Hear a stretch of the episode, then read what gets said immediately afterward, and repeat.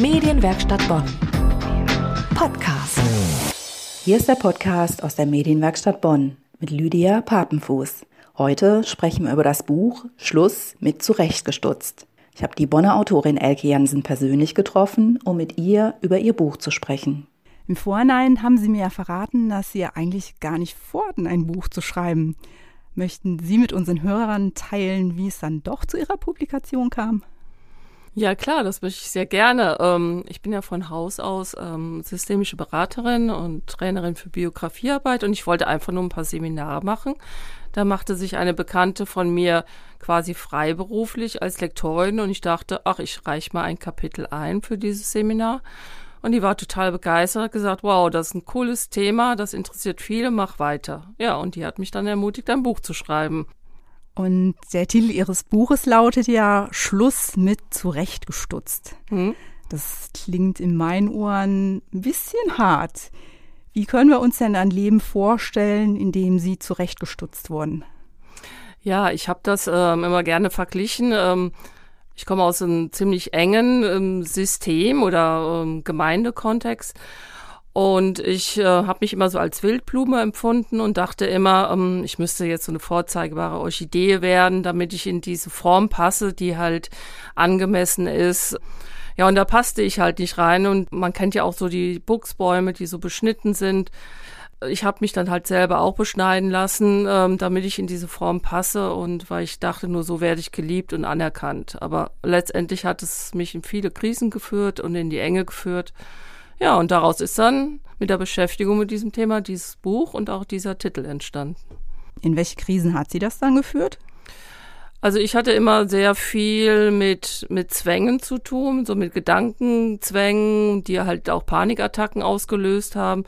Früher hatte ich da gar keinen Namen. Ich habe es auch verdrängt und bin dann immer so nach dem Motto durchhalten und wenn es vorbei ist, war ich froh, einfach weiterzumachen. Und später habe ich dann die Möglichkeit genommen, auch eine Therapie zu machen und verschiedene Themen halt in meinem Leben näher anzugucken.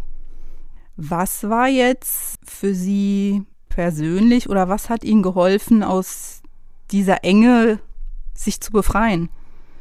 Für mich haben da ganz verschiedene Faktoren äh, eine Rolle gespielt. Einmal, dass ich halt Gespräche führen konnte mit Menschen, die mich unterstützt haben, in der Therapeutin. Dann habe ich auch viel mit Körperarbeit gemacht und ich habe mir dann halt peu à peu ganz in Ruhe verschiedene Themen angesehen in meinem Leben, wie Sehnsüchte, Rebellion. Ich habe auch mit Gott halt sehr geklagt und ihn angeklagt. Und im Laufe der Zeit ist dadurch ja mehr Vertrauen gewachsen, auch auszuprobieren und zu gucken, wer bin ich eigentlich und wie kann ich das, ähm, was mich ausmacht, auch leben. Ich glaube, Wertschätzung ist ein ganz, ganz wichtiges Thema, sich selbst wertzuschätzen und ähm, ja, sich selbst auch Raum zu nehmen. Und das Thema Raum ist ja auch ein Thema, was Sie in Ihrem Buch sehr intensiv in Ihren Kapiteln haben. Das Buch ist in neun Kapitel eingeteilt und mir ist besonders ein Kapitel ins Auge gestochen und auch auf Ihrer Internetseite. Das ist der Raum für dich. Welche Bedeutung hat dieser Satz in Ihrem Leben? Ja, Raum hat für mich eine sehr, sehr große Bedeutung, ist quasi auch mein Motto, Raum für dich, weil ich dachte immer, das Gegenteil von Enge wäre jetzt einfach nur Freiheit, aber ich habe gesehen, ich brauche Räume, auch Schutzräume, wo ich mir behutsam Themen angucken kann, wo ich auch zu meinen Verletzungen stehen kann, wo ich Dinge ausprobieren darf. Ähm, das ist einmal ein wichtiger Faktor. Und der andere ist natürlich der, auch der Faktor Freiraum, dass ich wirklich sehe, was an Begeisterung und ähm, das, was mich ausmacht, in mir steckt, dass ich das auch in die Welt setzen darf und äh, dass die Welt sich auch darüber freut und und auf Gott bezogen halt auch, ähm, dass Gott sagt, hey, du bist so eine coole Frau, ähm, ich habe Wohlgefallen an dir, du bist meine geliebte Tochter, halt genauso wie du bist und du musst gar nicht irgendwas anderes sein oder dich in eine Form pressen lassen. Und da waren mir für mich Räume ganz wichtige Möglichkeiten, einmal einen Schutzraum zu haben und einmal einen Raum, auch Dinge zu gestalten und Dinge zu erweitern. Was ist denn zum Beispiel ein Tipp für unsere Hörer? Wie Sie sich im Alter auch diesen Raum schaffen können. Ja, für mich war das, äh, dass ich halt näher hingeschaut äh, habe. Einmal, was mir gut tut und dass ich auch ein bisschen aus diesem Denken gekommen bin.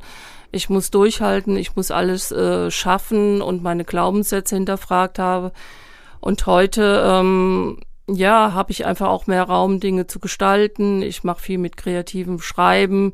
Ich kann Sachen ausprobieren. Ähm, ich kann zu anderen Sachen Nein sagen, die nicht äh, zu mir passen und ich kann halt äh, Dinge auch gestalten und da gehören ganz verschiedene Elemente dazu. Ähm, ich nenne das immer Entspannungsübungen, die gehören dazu, aber auch wieder auf Hobbys äh, näher zu schauen und halt sich auch Hilfe zu holen von außen, um Verwundungen ähm, liebevoll anzusehen, weil ich auch der Überzeugung bin, dass man sein Leben trotzdem kraftvoll gestalten kann und äh, sich damit Menschen und Unterstützer zu verbinden, die einen da gut tun. Das hat mir auch sehr geholfen. Ich danke Ihnen ganz herzlich für das Interview. Schluss mit Zurechtgestutzt von Elke Jansen ist im Neukirchner Verlag erschienen und kann für 16 Euro erworben werden. Medienwerkstatt Bonn. Mehr Beiträge auf medienwerkstattbonn.de.